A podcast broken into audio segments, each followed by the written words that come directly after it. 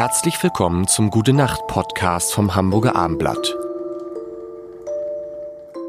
Mein Name ist Lars Heider und uns begleitet durch diesen August Joja-Wendt. Und sie, das muss man einfach, man kriegt jeden Abend gute Laune, wenn man schlechter hat, wenn man den Joja hört. Wobei, heute werden wir einmal kurz ernst, weil, was ich nicht wusste, ich, ich, ich habe deine strahlende Karriere als Pianist verfolgt und Konzerte von dir gesehen und alles Mögliche.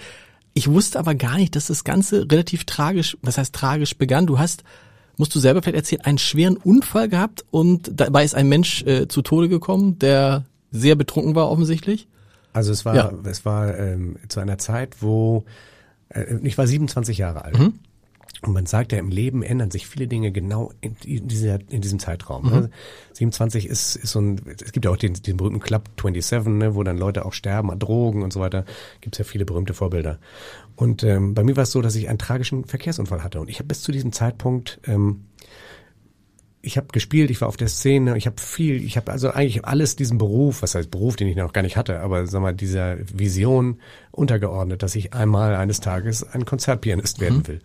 Und ähm, dann hatte ich diesen tragischen Unfall, wo mir tatsächlich jemand vors Auto gelaufen ist, der einer Frau nachgestellt ist, die auf der anderen Seite sich Zuflucht auf der anderen Seite der Straße gesucht hat. Okay. Und ich und ähm, und dann auch sozusagen dementsprechend nachher ausgesagt hat. Der hatte irgendwie drei Promille, auch kein Zuhause, war also ein Obdachloser und ähm, der ist mir genau in dem Moment, wo ich da vorbeikam, direkt vors Auto ge Boah. gelaufen. Und ich, ich konnte nicht reagieren, wurde dann Gott sei Dank auch von, von sämtlicher Schuld freigestellt. Dann wird ja alles kontrolliert. Er mhm. Blut abgenommen, ob man was getrunken hat. Deswegen kann ich auch jedem nur zurufen, bloß kein Alkohol mhm. am Steuer. Sowas kann immer passieren. Mhm. Und dann hat man immer eine Teilschuld und wird seines Lebens nicht mehr froh.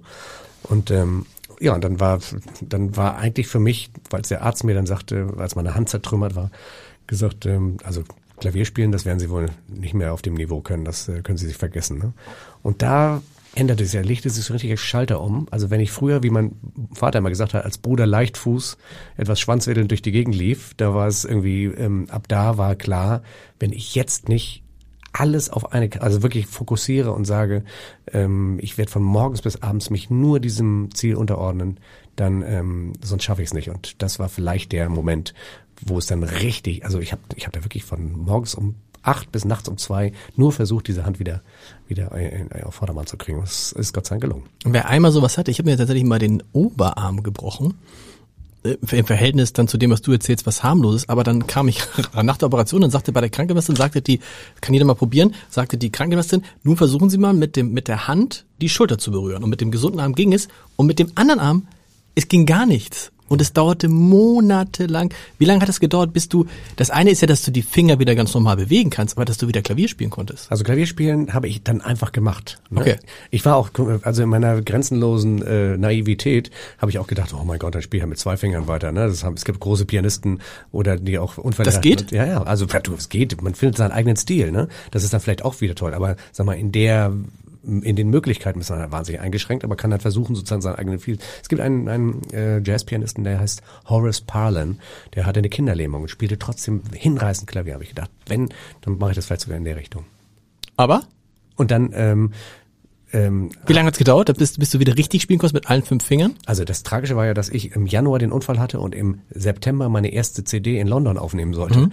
Und dann habe ich, ich kannst dir vorstellen, ich bin von morgens, das hat also gedauert, ich habe Krafttraining gemacht. Also es hat diese Monate gedauert. Ich konnte erstmal, es war eine Riesenpranke, die war so fett. Mhm. Und dann äh, konnte ich erstmal gar nichts bewegen. Und ich habe immer gegen den Schmerz und dann wurde ja auch, dann wurde ja so eine Platte eingesetzt und drehte und so Zeugs. Ähm, das hört, spürt man bis heute noch. Also volle Mobilität habe ich nie wieder gekriegt, aber ich würde sagen 95, 99, 98 Prozent ist wieder da. Das ist, und sind die Platten noch alle drin? Also spielst nee, du mit nee, Platte, nee, ist alles raus? Alles wieder rausgegangen. Aber du, wenn du hier spielst, kannst du gleich mal probieren.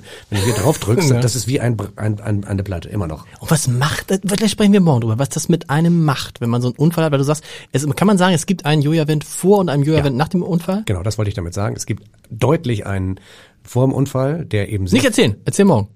Erzähl's morgen. Ja, habe ich ja gerade schon gesagt, der, der, der, die Dinge sehr viel leichter okay. sah und einer, der danach, der eben dann sehr viel gewissenhafter mit ja. Dingen umgegangen ist. Dann, und mit der zweiten Chance eigentlich. Dann sprechen wir morgen über den Club 27. Das ist auch irgendwie ein Phänomen. Ich habe ja mein Gefühl ist ja, mein Gefühl ist ja, entweder die, entweder gute Musiker sterben jung oder werden uralt. Überlegt doch mal, oder überlegen Sie sich auch, meine Damen und Herren, was haben Sie mit 27 gemacht? Was hat sich da für Sie entschieden? Ich glaube schon, dass es ein wichtiger Moment war. Wir sprechen morgen drüber. Gute Nacht.